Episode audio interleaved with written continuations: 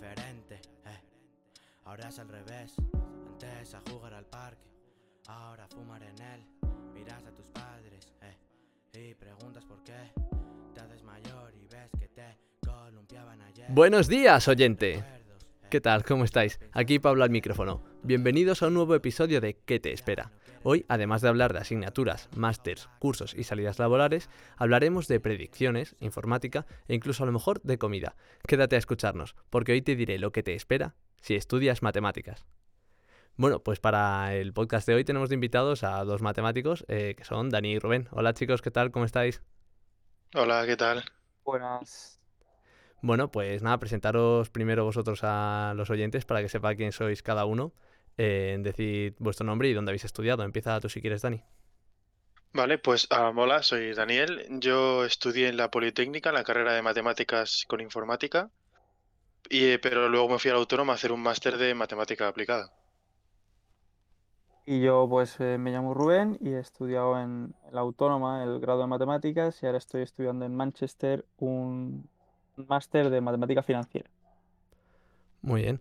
Vale, pues mira, antes de meternos en lo que serían las asignaturas y más la carrera en sí, eh, os quería preguntar un poco qué, se estudia en matemáticas, ¿no? Porque cuando te dice la gente que va a estudiar matemáticas, lo primero que a lo mejor la gente piensa es que les van a enseñar pues cosas más difíciles que en el colegio, yo que sé, mm, típico que se dice ecuaciones diferenciales, eh, o a lo mejor en vez de, por sonar un poco ridículo, ¿eh? pero sistemas de ecuaciones, en vez de, de tres variables de, ocho- de 80, ¿sabes? Entonces, contadnos realmente qué es lo que aprendes en, el, en la carrera, un poquito.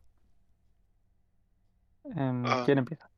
Bueno, que empiece Rubén, que ha hecho la de la carrera de mates, mates, más exactas, Vale, muy y bien. luego ya. Ok, vale, bueno, pues yo empezaría diciendo más bien todo lo que no se va a aprender en la, en la carrera y es exactamente todo aquello que se piensa que se va a aprender en la carrera. Vale. O sea, porque todo lo que tú has dicho de que, pues, eso no, pues cálculos más difíciles, integrales súper complicadas, métodos súper avanzados de resolución de, no sé, ecuaciones diferenciales, integrales, derivadas complejísimas, nada, nada, nada. Mm, Es algo mucho más abstracto y conceptual, digámoslo así, más teórico, más, eh, más al, no sé, demostración de teoremas, aprendizaje de teoremas, todo ese tipo de cosas, resultados interesantes de matemáticas, no sé, y las asignaturas pues es que son muy, muy, muy diferentes, entonces igual sí que es cierto que hay algunas asignaturas más numéricas como puede ser estadística, criptografía y tal, pero luego hay asignaturas tan abstractas como pueden ser topología o, no sé, álgebra conmutativa, Sí, luego no... nos, luego nos meteremos un poquito Eso más en es. eso. Así En que Dani, Claro, básicamente es eso. vale, claro, Dani, tú estás de es acuerdo, ¿no?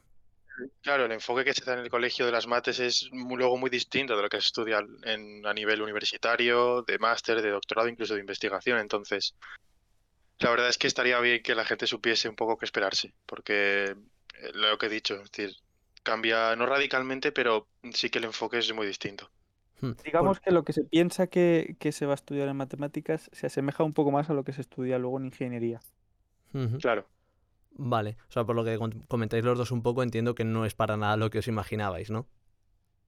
Yo personalmente no. Eh, yo tampoco, claro. Es decir, a ver, mis matemáticas sí que fueron un poco más aplicadas al mezclarse con informática, pero es lo básico. En cuanto subes de nivel, todo, todo cambia y el enfoque cambia también, entonces sí que es un choque al principio. Es decir, que fue un choque a mejor, porque a mí particularmente me gustó mucho más lo que me encontré. Bien, bien, me alegro. Eh, vale, habéis hablado lo de, de demostraciones de teoremas y cosas así. Y yo, bueno, hablando con Dani sí que me ha comentado que muchas veces realmente como que no, igual me estoy colando, ¿eh? pero como que no resuelves problemas o no resuelves cuentas, sino que simplemente mm, demuestras que la cuenta es válida o algo así. No sé si nos podéis, eh, os po- podéis profundizar un poco en esto, que igual yo estoy explicándome fatal, Dani. A ver, claro, la cosa es que desde el punto de vista de alguien que entra en la carrera y ha hecho mates en el colegio, siempre es un problema con una solución que tienes que encontrar, pues yo qué sé, cuánto mide el área de, de la cerca que quieren poner en, en tal campo y demás, o el clásico ejercicio de Pepito, fulanito lleva 800 manzanas en un carro, o ya eh, calcula el área sobre una función, que ya es- sería más bachillerato. Y luego ya en la carrera realmente no, no te centras en... Cuando estudias la integrales, cuando estudias integración o las famosas ecuaciones diferenciales, sí que te das métodos para resolverlas, pero no te centras en hallar luego una solución, te centras más en saber si esa solución existe, existe, eh, cómo puedes llegar a ella, si puedes llegar a ella en un tiempo asequible, si no te va a llevar toda la vida, porque al final luego, tirando más a algo más aplicado, que es a lo que al final me he dedicado yo, al final todo eso lo va a intentar resolver un ordenador. Y necesitas que, que esa solución a la que a lo mejor puedes llegar o a lo mejor no, o quieres llegar ahí a un tiempo mm, concreto, entonces estudias otro tipo de, otro tipo de cosas. ¿Tú quieres comentar algo sobre lo que dice Dani, Rubén? Sí, eso sobre todo es en, la- en las más numéricas, porque que, que tiene toda la razón del mundo y es así, sobre todo cuando pensamos en ecuaciones diferenciales o yo qué sé, criptografía y tal, que sí que es cierto que puede haber, pues sí que es cierto que se, se requiere, ¿no? De, de resolver matrices, o sea, no resolver matrices, sino calcular inversas de matrices. Que claro, al, al final, por ejemplo, con una calculadora la inversa de una matriz es algo muy costoso y al final pues se buscan métodos que, que luego al final te lo va a resolver un ordenador, un ordenador y tal. Pero luego hay otras, hay otras, ot- otras asignaturas, en, luego otras disciplinas dentro de la propia matemática, en los que es que ni siquiera hay, mm, digamos, métodos de, entre comillas, resolución de problemas como se, se piensa comúnmente, sino que es que simplemente teorema, demostración, teorema, demostración, teorema, de- demostración, para sacar resultados que podríamos deci- decir que son pues interesantes o bonitos o ya el adjetivo que le gusta más a cada uno, pero que Hmm. sirven para demostrar otros teoremas y Vale. construir nuevas Claro. matemáticas. Claro, yo creo que es algo que la gente no... que es Que algo no que entiende estoy- para qué se hace. Claro, profundamente, es decir, las matemáticas al final no, no, no es una disciplina que necesite de una aplicación práctica para, para brillar o para construirse o para existir. Es decir, ya las matemáticas se suele decir que ya es, es un edificio propio y se construyen sobre ellas mismas y, y muchos de los resultados más bonitos o interesantes o surgen de, de la propia imaginación y, y se basan en, en, en resultados ya reales que existen, y, pero al pasarse sobre ello, la- el hecho de que sean rigurosas hace que ya por sí mismo pues tengan ya valor, sin necesidad de, necesita- sin necesidad de aplicarlo luego al mundo real, digamos. Vale. Eh, voy a hacernos una pregunta que, bueno, yo. Mi respuesta por lo menos es afirmativa, eh, pero que esto siempre, ha- de vez en cuando hay alguna discusión. eh, ¿Las matemáticas es la base de todo? ¿Sí o no? Pues Eh, yo digo que no. claro, tampoco, no, no, no. Yo digo que no porque, porque todo es una, es una palabra muy general. Vale. Entonces, eh, es- hay cosas que sí y hay cosas que no, por ejemplo. O sea, hay, yo qué sé, imagínate, las matemáticas no son la base de, de la historia. Sí, efectivamente. Vale. Las matemáticas no son la base de, de la filosofía, aunque sí que es cierto que la filosofía muchas veces necesita de las matemáticas para poder filosofar, o la matemática sea ella misma un campo propio para filosofar, o yo qué sé, o cualquier cosa, la lingüística, por mucho que luego haya relaciones que se puedan sacar y tal, tanto como la base, creo que, que, que- que es demasiado. Y fíjate que es cierto que hay muchos, bueno, no solo matemáticos, sino cada uno en su disciplina, ¿no? Por ejemplo, los químicos, que de todo el mundo tiene, ti- todo el mundo dentro de su disciplina tiende a decir que, que no, todo es biología porque todos estamos vivos, o Sí. todo es química porque todos son átomos, o cosas así, ¿no? Eso son, al fin y al cabo, son simplificaciones que, que tampoco, que, que no son ciertas. Y de hecho son mucho menos ciertas, creo yo, en matemáticas. Aunque sé, por mucho que las matemáticas sean tan útiles como son, que es cierto que igual mm, la disciplina, digamos, o la ciencia más útil de las que existe. Eso sí que creo que es así. Vale. ¿Tú, Dani, vas a decir algo? Eh, yo seguiría con su argumentación, es decir, al final las mates es verdad que sí que tocan todo, muchísimos palos, es decir, por ejemplo, yo conozco trabajos que hacen en química y usan matemáticas, sus problemas son matemáticas, aunque luego mm, los símbolos y las letras y las ecuaciones tengan relación con el mundo químico, pero al final, aunque lo toque todo, no es, no es la base.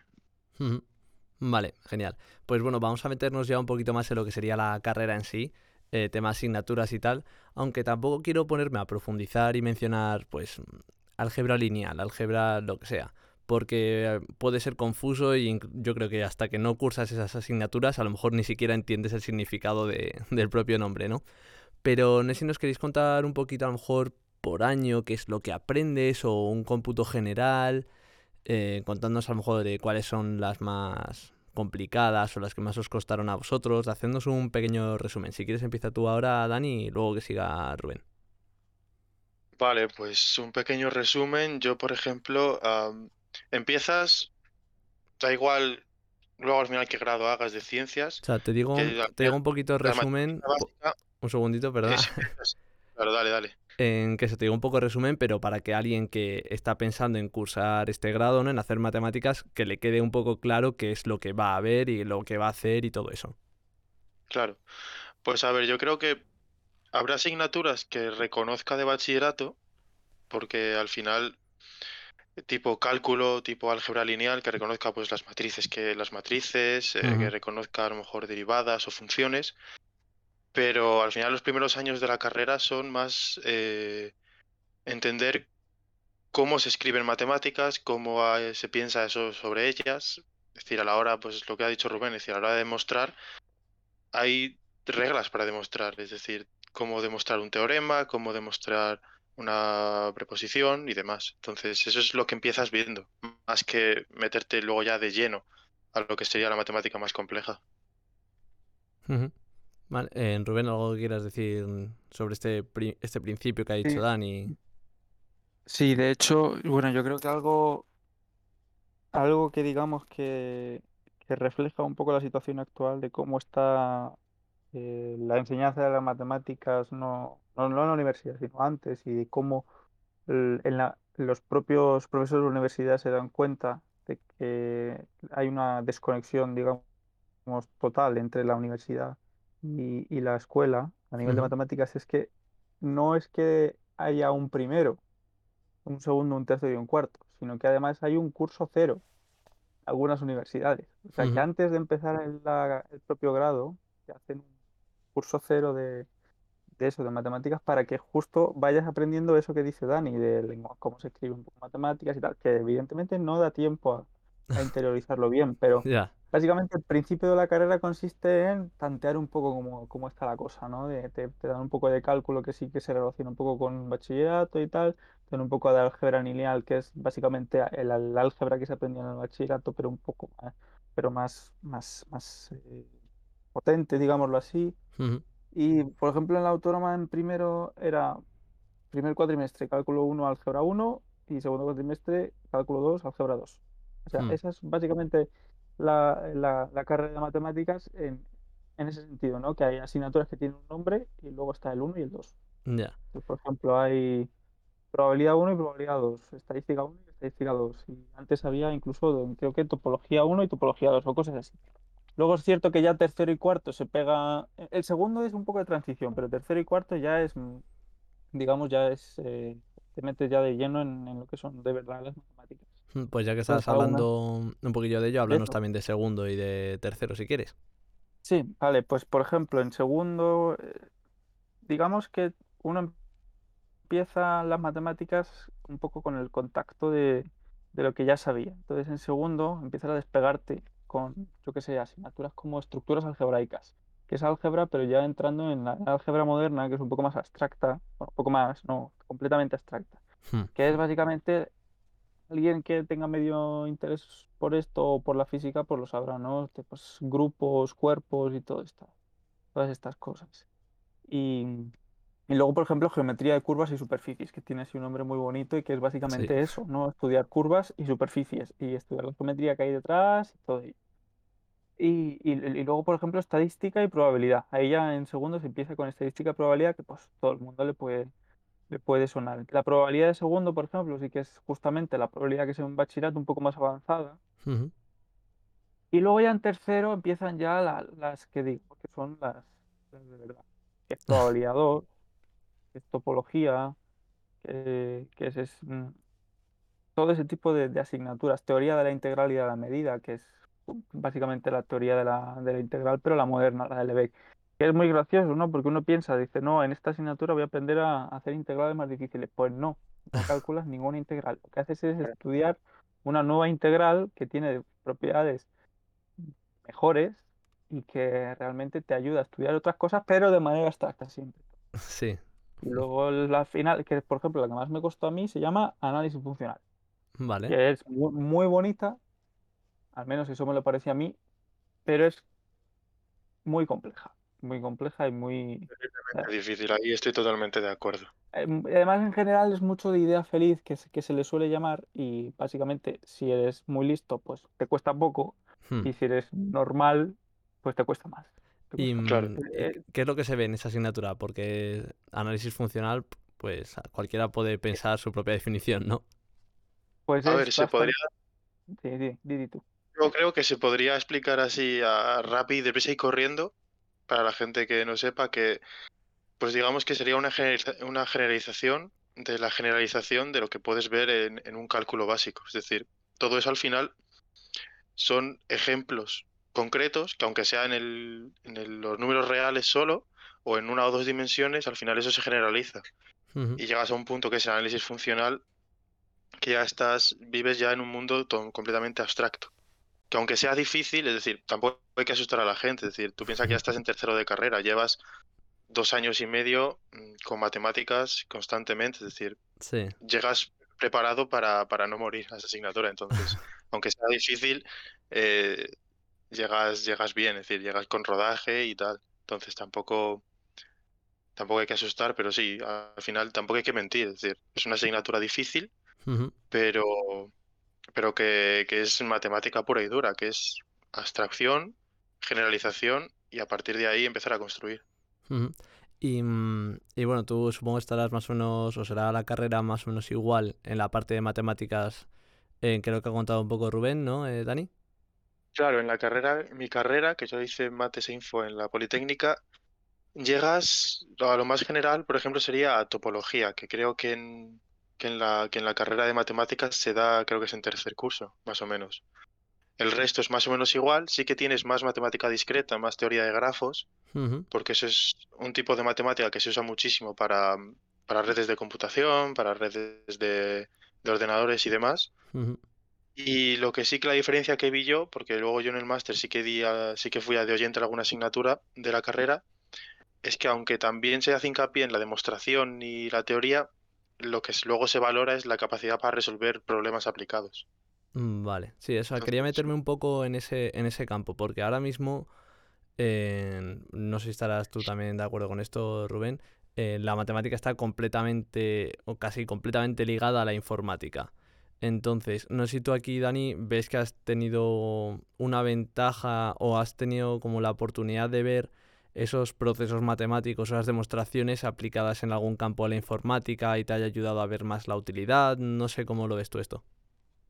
a ver, realmente cuando se dice ligado, no es que eh, haya una versión de la matemática que es solo informática, sino que al final la matemática lo que te da mucho, sobre todo, es una capacidad de análisis, de abstracción enorme. Entonces, a eso a la hora de, de diseñar software, a la hora de, de programar, a la hora de... Ya te estoy hablando, es decir, si tú tienes un supercomputador, eh, tienes que organizar la, la manera en la que se enlazan los distintos procesadores. Eso también se modeliza con matemáticas, con matemática discreta, con grafos. Entonces, lo que sí que te da la matemática es mucha abstracción y mucha, y mucha capacidad de análisis a la hora de eh, luego diseñar sistemas informáticos. Ahí sería lo que más se conecta. Y luego ya muchos, eh, muchas líneas de investigación informática luego necesitan de matemática pura y, y teórica. Entonces, ujú.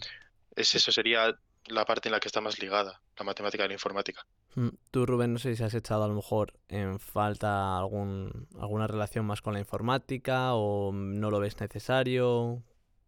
Em, es que también depende de- de la informática, ¿no? Porque hasta donde yo tengo entendido en informática, pues hay, yo qué sé, ¿no? Cosas de software, de todo ese tipo de cosas que realmente tampoco creo que hagan demasiada falta. Sí que es cierto, yo creo que sí que es cierto que es al revés. Es decir, que cuando estás haciendo algún por ejemplo, ahora que está tan de moda esto del machine learning o del reinforcement learning, Ujú, por ejemplo ahora en, en el máster estoy, bueno, en mi TFM estoy, estoy utilizando un algoritmo que han sacado hace un año de, de reinforcement learning para, para una cosa de, de, ¿no? de- de optimizar un portfolio. Y pues los autores de este artículo, por ejemplo, que podrían haber simplemente aplicado el, un artículo, un, un artículo, un, un algoritmo simple y llanamente aplicándolo y tirando a ver qué sale, primero, antes de, de aplicar el, de- el algoritmo, lo que hacen es desarrollar toda una teoría para ver que la cosa funcione bien. Sí. Y después ya dise- diseñan el, el algoritmo en función de, de lo que han diseñado para ver que efectivamente, uno, lo que van a, el algoritmo que van a, o la máquina que van a entrenar converge a la solución. O que, que- que- que lo que han diseñado está bien hecho. Sí. Entonces ahí es toda esa parte de informática que se utiliza, por ejemplo, en, el- en mi caso en matemáticas financieras o en finanzas cuantitativas, lo que hacen primero es todo el desarrollo puro y duro, que si lo lees, pues es básicamente eso, teorema, demostración, teorema, demostración, que lo que permite es al final trabajar menos. Aunque trabajes más al principio, realmente, luego, luego trabajas menos a la- en el ordenador, porque sí que es cierto que, que a la hora de programar es muy costoso el, el hecho de, mismo de programar, porque que si tienes errores infinitos, que si al final el código no converge, que si un montón de cosas que al final te tiras 80 horas y no has avanzado nada. O al menos eso a mí me pasa a mí. Mm, Vale. Y bueno, estáis contando cada uno de eso. Os habéis hecho como vuestra, vuestro máster en un campo de la matemática. Eh, obviamente, como en cualquier carrera, eh, en este grado habrá, tendrá sus optativas y tal. ¿Hay alguna forma o, mm, como que te puedas especializar o tirar más de una forma u otra algún campo de las matemáticas durante la carrera? ¿O esto ya es durante el máster? Yo diría que yo diría que en general durante el máster, porque sí que es cierto que aunque en otras carreras es común esto de estar en, en empresas o no sé, antiguamente en biología, por los por mis padres estaba esto de especialidad fundamental, botánica, zoología, yo creo que aún existe eso.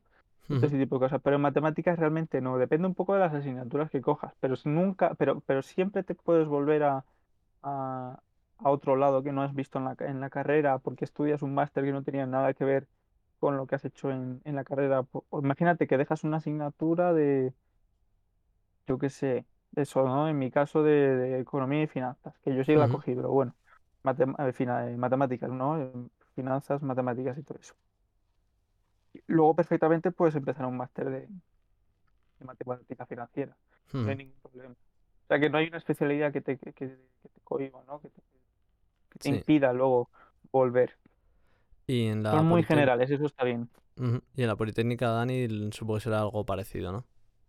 Claro, aquí, al ser mezclado con informática, lo que tienes en las optativas de, de cuarto, sobre todo, tienes eh, asignaturas que son ya de matemáticas, tipo análisis funcional, eh, topología aplicada, eh, ecuaciones en sistemas dinámicos, caos, ecuaciones en diferencias parciales. Y ya depende de si quieres salir de la carrera con un mayor conocimiento matemático, una mayor base, o quieres irte con más, con un mayor conocimiento de la informática. Y ya depende de Ujú. las optativas que te cojas. Vale, vale.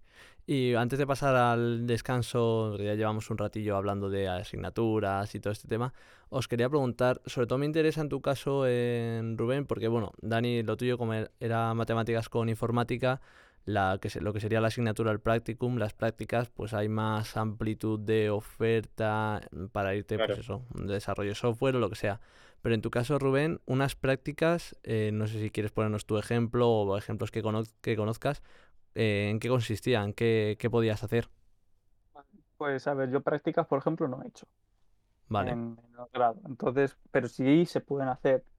Lo que pasa es que, claro, son conscientes de que las prácticas realmente en matemáticas, si es, por ejemplo, quieres seguir un, un, digamos, una vía de investigación, pues esas prácticas es que son la, la- el, el propio trabajo de matemático con el lápiz y el papel. ¿sabes?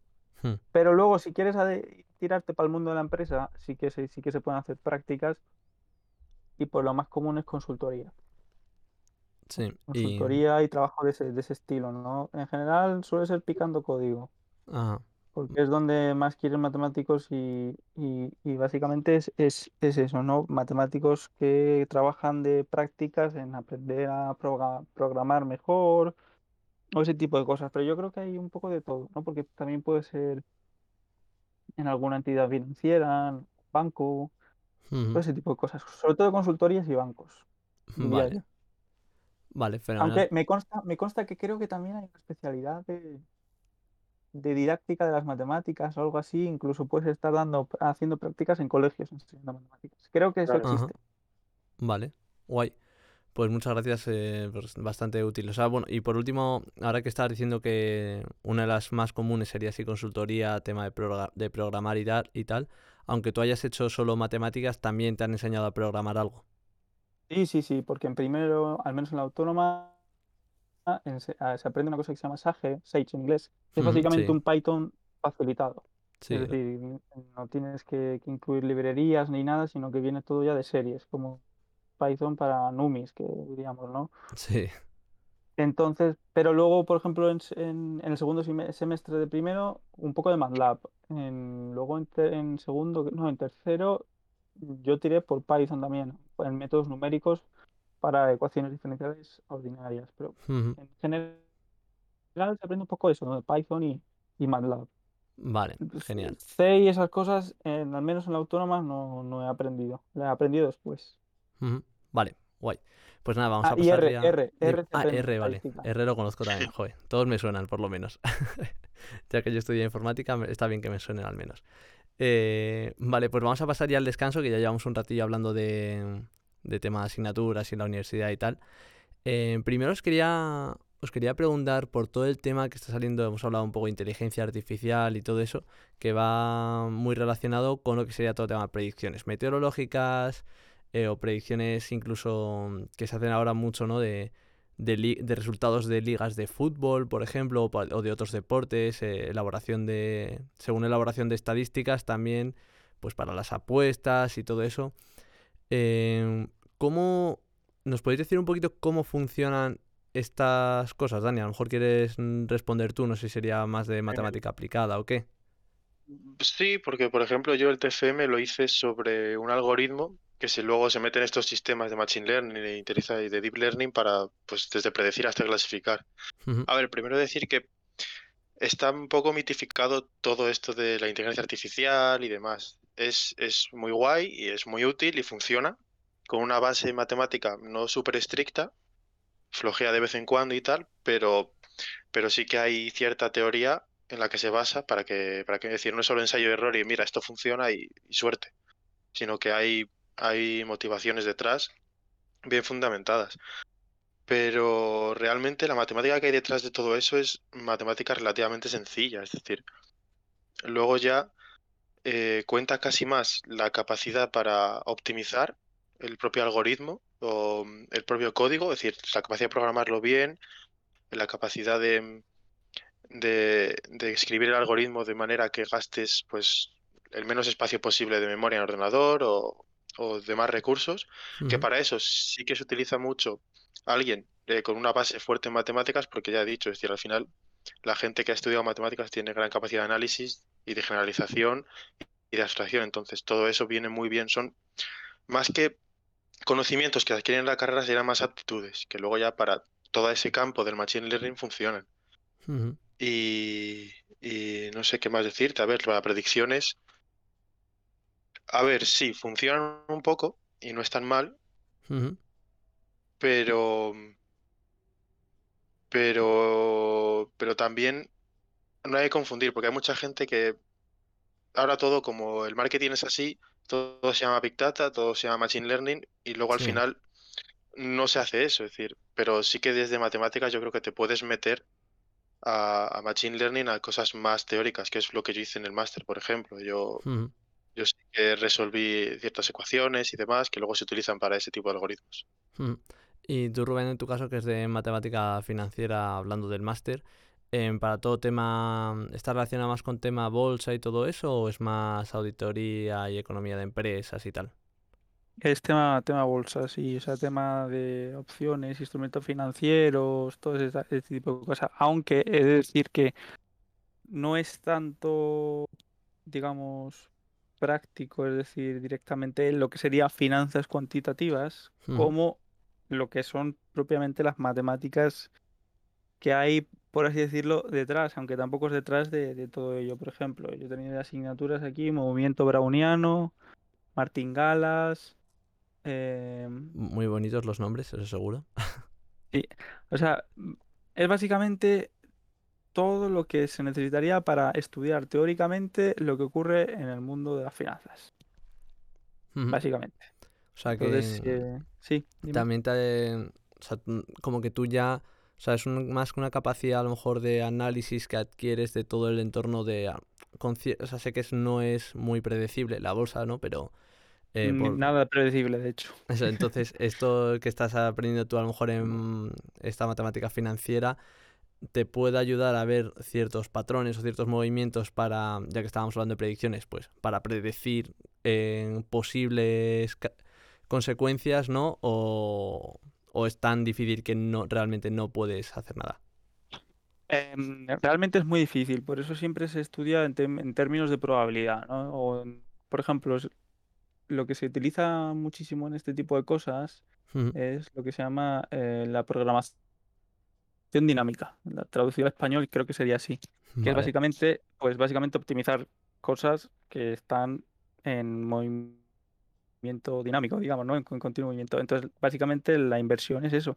Entonces Ujú. hay, yo qué sé, problemas de- que se llaman, eh, ¿cómo se diría en español? Eh, problemas de parada, digamos, optional stopping problems, que sería básicamente eh, todas las opciones que tienes de pararte en algún determinado momento. ¿Eso Ujú, qué quiere decir traducido al español? Pues básicamente cuando vendes, cuando compras o cuando mm, haces ese tipo de cosas. Entonces, todo ese tipo de cosas tiene una matemática detrás que sí que te permite de algún de alguna manera estudiar cuando en teoría sería óptimo hacer o real- mm, cualquier tipo de, de acción, ¿no? En, Sí. en el mundo de- en el mundo este. ¿Cuál es el problema?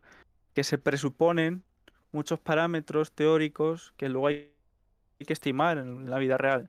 Entonces, ahí es donde entra el problema de la conexión de lo que es la matemática financiera como disciplina abstracta y las finanzas cuantitativas como disciplina, digamos, práctica. Es decir, eso parte de estimar los parámetros. ujú. Eh, tradicionalmente se hacía con econometría, que es básicamente matemática básica aplicada en, en- en economía, que es re- regresiones lineales, eh, eh, calcular varianzas, medias y ya. Sí. Y ahora es donde digo que se están a utilizar esto de, de- de- del machine learning, que como bien ha dicho Daniel, está muy, muy, muy mitificado, pero es cierto que es Claro. útil, aunque es cierto que está como el Big Data, ¿no? Que a lo mejor te dice, no, te contrato para, para el Big Data, ¿no? Y luego estás quitando columnas de una base de Sí. datos, qué sé, cosas. Vale, pues Entonces, es básicamente eso. Vale, pues ahora voy a cambiar de tercio así muy de repente. Eh, y os voy a hacer otra pregunta antes de acabar con el descanso.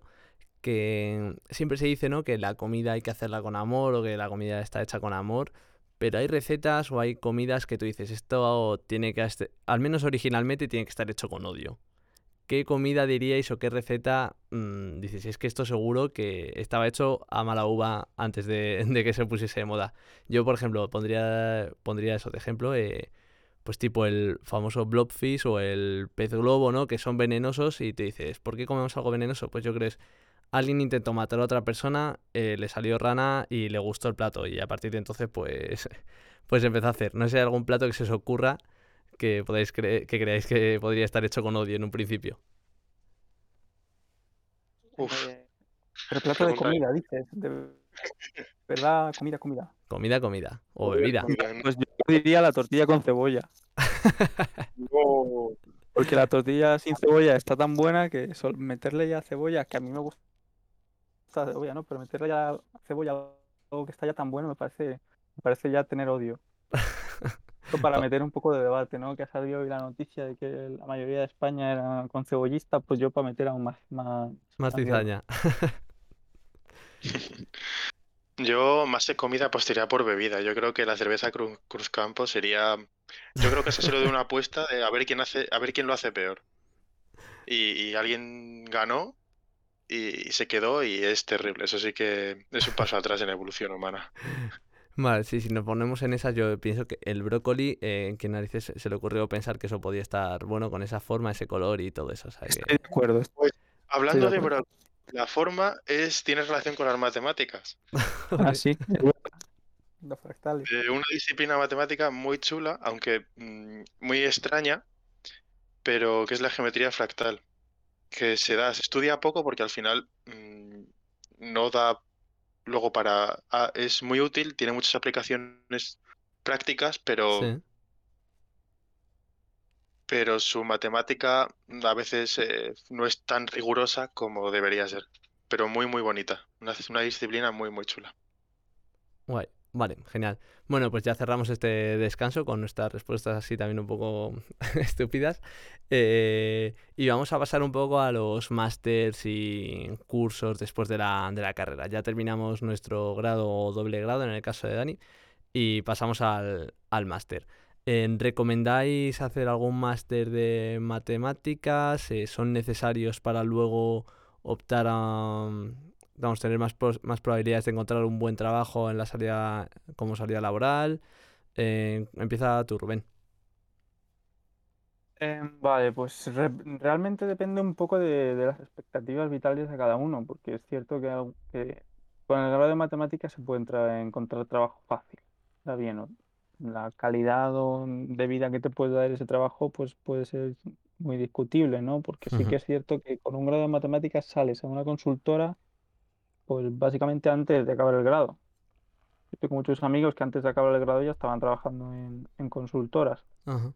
Lo que pasa es que ese tipo de trabajo, pues al final son muchas horas, pagan, digamos, demasiado bien, aunque luego igual posteriormente puedas as- ascender y tal. Sí que es cierto que se recomienda un poco hacer un máster en, básicamente en tres, co- tres, yo diría tres vías, que existen, dos vías grandes y luego dentro de, un de la segunda, dos vías. Ujú. La primera vía es la académica, que es eso, hacer el máster es is- imprescindible si quieres seguir por la universidad. Lo que pasa es que la universidad es un camino muy sacrificado. eh, Claro. yo por eso no lo he hecho, porque es que son muchos años y no me compensaba.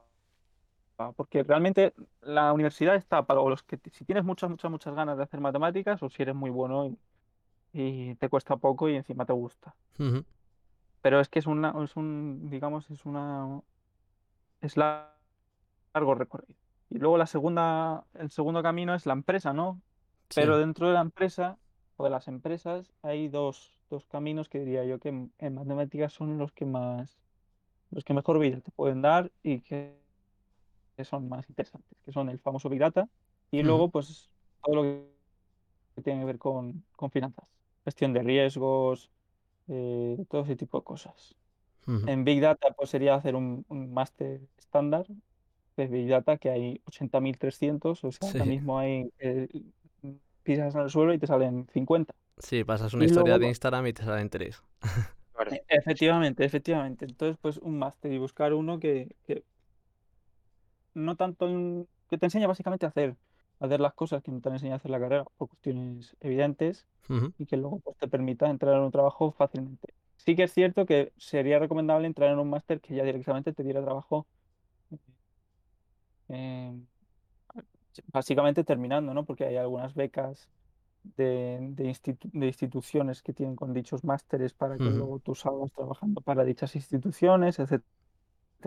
Y lo mismo con, con finanzas, ¿no? Porque, pues, yo qué sé, en general es eso, ¿no? En los grupos de matemáticos que hay en los bancos, en las instituciones financieras, para optimizar inversiones, gestionar riesgos, todo ese tipo de cosas. Entonces son esas do- esos dos caminos, yo Ujú. veo. Tú, Dani, supongo que estarás algo de acuerdo o algo más que quieras comentar. ¿Tú, Dan, lo recomiendas? quieres seguir por, por lo que sería la academia o el... Bueno, eso lo dicen en inglés un poco, perdón. Eh, pues sí, por la universidad, al final, el máster, el más teórico posible, orientado a investigación, y a partir de ahí tiras. Como ha dicho Rubén, es, sacrificado, es decir, luego la carrera universitaria es, es, es, mm, es difícil. Pero bueno, si te gusta y eres, y eres bueno, al final lo haces con un, un poco con gusto. Y luego empresa, es verdad que la consultoría y el Big Data y la financiera es lo más sencillo de llegar, pero luego hay otros tipos de cosas también muy interesantes que suelen ser empresas de ingeniería. El problema es que, eh, que, ah, por ejemplo, hay empresas que trabajan con la, pues desde la NASA hasta la ESA, que es la Agencia Espacial Europea, o empresas navieras o de ingeniería, en general de ingeniería, que sí que una fue un matemático con conocimientos aplicados, que hay másters de que luego te ayudan a eso, tipo de ingeniería matemática, o creo que hay uno pues en la Universidad de La Rioja que te da, es sobre todo de, de computación, pero bueno, también vale para, co- para, para ese tipo de empresas, que también te dan otra perspectiva y son otro tipo de trabajos, pero para entrar ahí ya tienes que tener una formación o muy específica o, o, o años laborales ya, ya cubiertos, es decir, entrar ahí desde principio de nuevas es complicado. Mm, Sí, eso es. Por ejemplo, yo que tengo una amiga que está haciendo un máster en robótica, ¿no? Por ejemplo, es cierto que no tendrías que hacer, a lo mejor no un máster, sino dos, o trabajar luego en una empresa, ir ascendiendo poco a poco Ya. en ese, en ese mundillo. Sí que es cierto que, que hay otras opciones. Yo he dicho simplemente la- las más famosas, pero por ejemplo, por, por, por existir está la opción hasta de meterte en el ejército. Ya, claro. Porque en el ejército hay una, hay una, ¿qué dice? Una sección, digamos, Ujú. Una división. está, eh, pero digamos, un grupo de, de gente, ¿no? de- de- dedicado pues eso a, a logística, ¿no? Investigación operativa, que se llama. Y ahí están pidiendo, y ahí piden pues eso matemáticos. Entonces, ahí también hay para Mm. meterse. Bueno, pues Es decir, la hemos Dani. como, como toca tantos palos, es decir, desde, por ejemplo, un almacén de, de DHL o de, de mensajería, la forma de ordenar el almacén o de cómo entran y salen los pedidos, eso con matemáticas se puede hacer. Entonces, hay muchos puestos en muchas empresas que requieren de matemáticas, pero entrar nada más acabar la carrera suele ser complicado. Entonces, sí que si estás muy interesado en cierto aspecto de la ingeniería o de la informática o de la robótica o de la estadística, sí que tienes que hacer el máster específico para poder entrar directamente a ese tipo de sitios. Mm, Vale, bueno, pues os iba a preguntar ahora después por salidas laborales, pero la verdad es que habéis unido, desde mi punto de vista al menos, perfectamente el tema de los másters y también antes hablando un poco de asignaturas con, con las salidas laborales y por hacer un pequeño resumen aquí ahora y dejarlo más todo junto y no tan desperdigado por el, todo el episodio, eh, digamos que tienes eh, la parte de finanzas y consultoría, eh, parte académica, vamos, universidad o docente, no sé si sería lo mismo o parecido. Y luego tendrías también la parte que estabais hablando ahora, ¿no? Más específica en determinadas empresas, como podría ser parte de logística, de robótica o cosas así, ¿no? Claro, Cosa que has dicho tú, que, que se me olvidó comentar, es efectivamente, porque, antiguamente siempre se pensaba que los matemáticos la única salida que tenían era enseñar en colegios. Pues efectivamente, esa también está, pero no es la Claro. única. Yo, por ejemplo, muy yo he hecho el máster de profesorado, o sea que yo podría dar clase ya en, en un colegio. Sí. Porque eso siempre está. Eso sí que sí, sí que es cierto que es un colchón. Porque a la si te gusta dar clase y tal, que en general yo creo que si te gustan las mates, algo a enseñar sí que te gusta. Lo que pasa es que sí que es cierto que la selva de, de la educación secundaria es complicada. Ajá. Entonces, y eso es un trabajo que te da un sueldo medio, un trabajo normal, que a veces estresante, pero siempre está.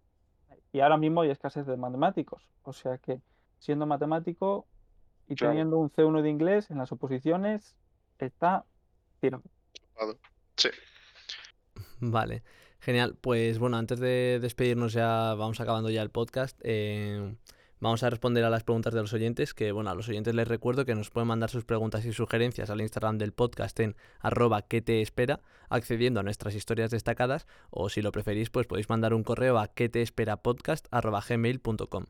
Mm, Si no os queda claro cómo se escribe alguna de las dos, pues en la imagen tenéis puesto cómo se escribe.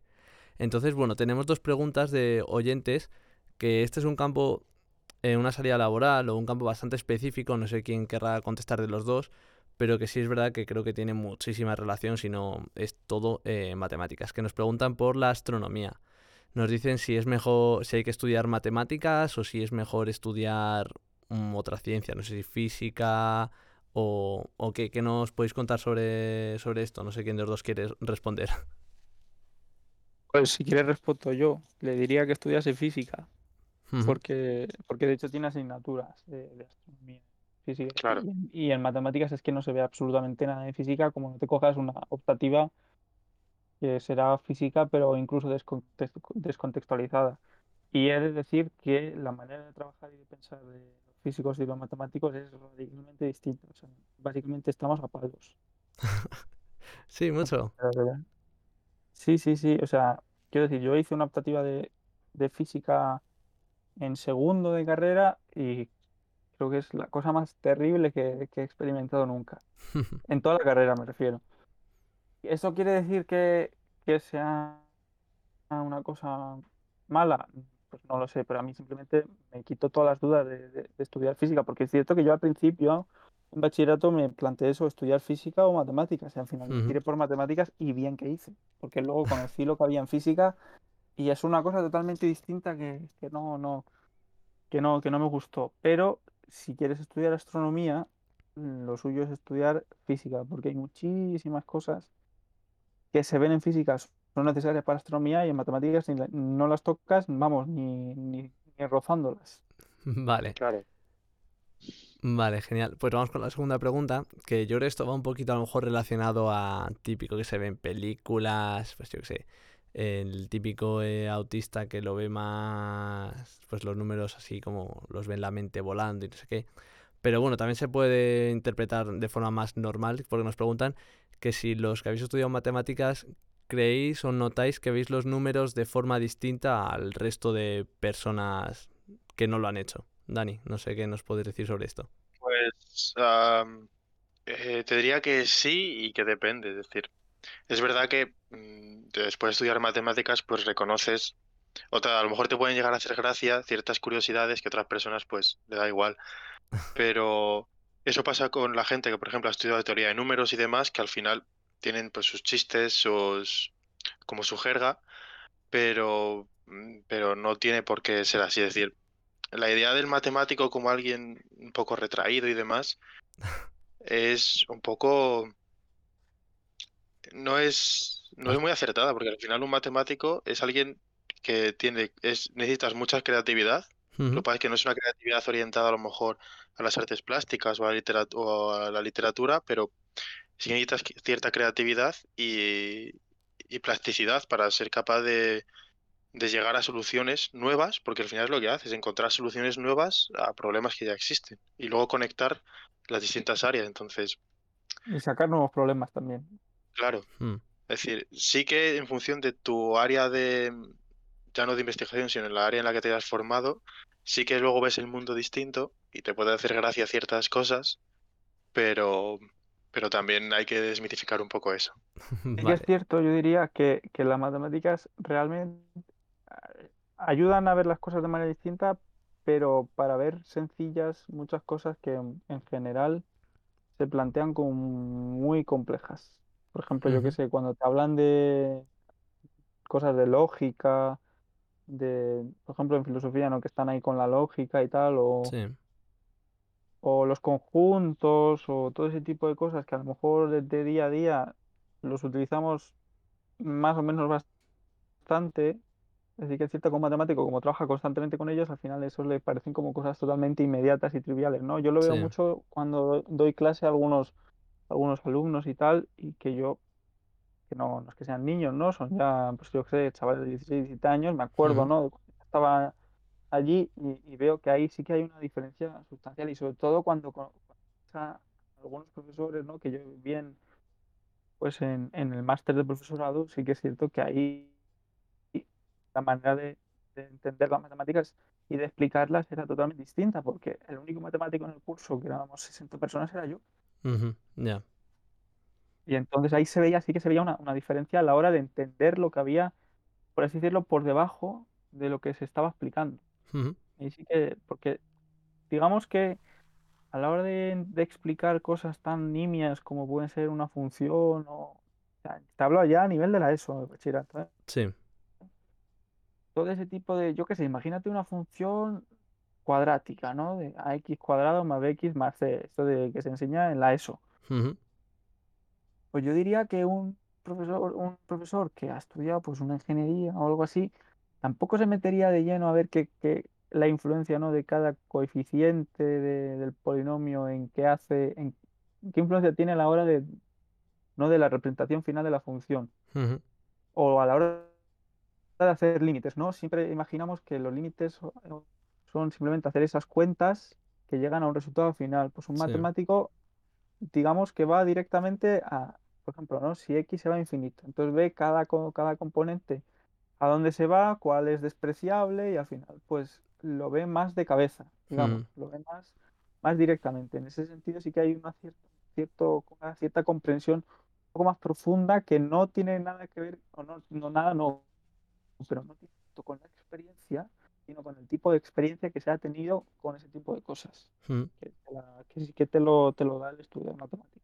Vale, y os voy a hacer una pregunta que se me acaba de ocurrir a mí ahora, em, que es, en, ¿qué es más o qué es mm, la diferencia o qué es más complicado? Por, si, a ver, lo voy a formular como, ¿qué es más complicado? Eh, elaborar estos teoremas a lo mejor que, que hacían antes, pues Pitágoras, ¿no? El primero, él elaboró el teorema de Pitágoras, vio y hizo los cálculos y ¡buah! Y un genio desde entonces pues se utiliza eh, hasta hoy. Eh, o elaborar un nuevo teorema hoy en día ya con todo lo que se ha descubierto. O sea, no sé si es como ¿Qué sería más difícil? ¿El inicio o el final? No sé, Dani, ¿quieres, si quieres responder tú ahora? A ver, ahora mismo la matemática es mm, bastante más difícil que antes. Pero esto llega siendo así desde a lo mejor mm, desde finales del siglo XIX la matemática dio como un boom que avanzó muchísimo. Y ahora, si te fijas, si alguien que estudie muchos teoremas, eh, muchas líneas de investigación o muchas eh, conocimiento nuevo viene de grupos de trabajo. Es decir, en matemáticas se hace mucho que los teoremas suelen tener el nombre de la gente que los descubre o que los formula. O incluso que los de tener uno a seis o así.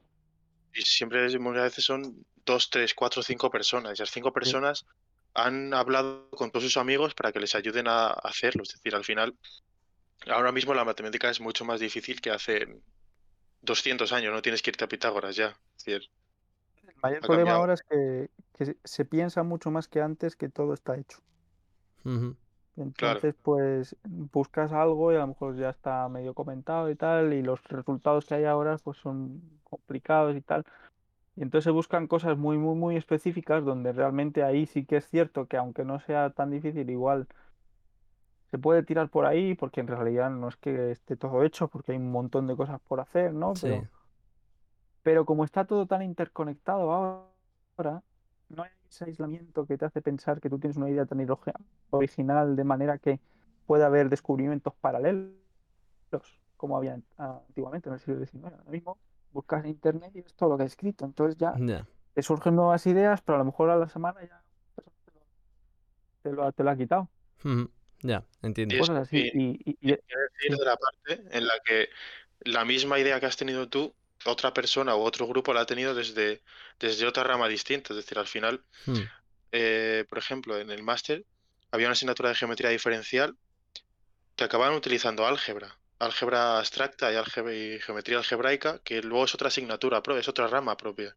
Es decir, ya al estar todo tan conectado, incluso puedes tener distintas soluciones al mismo problema y cada una de, su padre y de su madre. Hmm. Vale, entiendo. Bueno, pues yo por mí no tengo ninguna pregunta más. Los oyentes también han terminado con sus preguntas. No sé si queréis decir alguna cosa más, alguno de los dos, echar peste sobre la carrera o ponerla en alza, animar a la gente, algo que, creáis que se haya quedado en el tintero. Eh, empieza tú, Rubén. Pues yo básicamente la lavaría, al menos en la autónoma, que es donde he estudiado yo. Los profesores que he tenido han sido en general, a excepciones claramente, pues muy, muy buenos y siempre te ayudan en todo, ¿no? Porque siempre yo escucho, ¿no? algunos amigos y tal que se quejan un poco de cómo de cómo los tratan en, Te oímos muy bajito ahora de repente, Rubén. Ah, perdón. ¿Me dice mejor? Sí, ya sí, ya sí. Decía que, que, que, yo, que igual, o sea, yo tenía, tengo algunos amigos y tal que en sus respectivas carreras pues dirán, ¿no? Que sus profesores son pues no son buenos, no, son, no dan bien las clases, no, se, no son atentos y tal. En matemáticas, al menos donde he estudiado yo, diría que es todo lo contrario. Salvo excepciones, como he dicho, que, las hay, pero, pero en general son, son muy buenos y, muy preocupados por su trabajo. Mm. Vale, Dani, ¿algo que quieras decir tú? Yo, a ver, yo lavaría la carrera, desde luego, pero también me gustaría decir que aunque se consigue trabajo con matemáticas, em, hay que tener en cuenta la clase de trabajo, como ya hemos dicho, la clase de trabajo que se consigue nada más terminarla, entonces sí que tienes que pensar un poco si entrar o no, pero si entras mm, se disfruta muchísimo. Es decir, a partir de ahí sí, pero, pero que la gente luego tenga cabeza a la hora de, de elegir. Y que Porque- mucho. Claro, llevarse un disgusto a mitad de carrera es terrible, pero Mm. sí, la carrera es bonita. Porque hay que estudiar mucho, mucho. Vale, genial. Bueno, pues mm, daros las gracias a los dos. Ya hemos acabado eh, vuestra parte, ya solo me queda a mí despedir el episodio. Así que nada, muchas gracias a los dos por, eh, por ayudarme y por participar. Además, sobre todo hoy, que os he, os he pillado eh, mismo por la mañana y me habéis aceptado los dos para hacerlo. Eh, así que muchísimas gracias y espero que hayáis estado a gusto y que hayáis hablado suficiente cada uno. Nada, nada, Sí, sí. gracias a ti. Encantado. Pues nada, chicos, eh, muchas gracias y hablamos más adelante. Hasta luego. Chao. Chao. Bueno, pues nada, ya solo nos queda darte las gracias a ti, querido oyente, gracias por escucharnos y por estar ahí y sobre todo por dedicarnos un rato de tu tiempo. Espero que te haya sido útil. Con esto concluimos este episodio sobre matemáticas. Soy Pablo Bernal y he sido tu host durante este rato. Sigue el podcast para no perderte el siguiente episodio y así saber qué te espera. Adiós.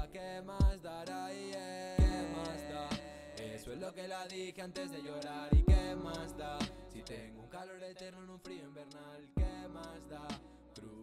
cuando quieras, no me esperes más. ¿Qué más da? ¿Qué más da? ¿Qué más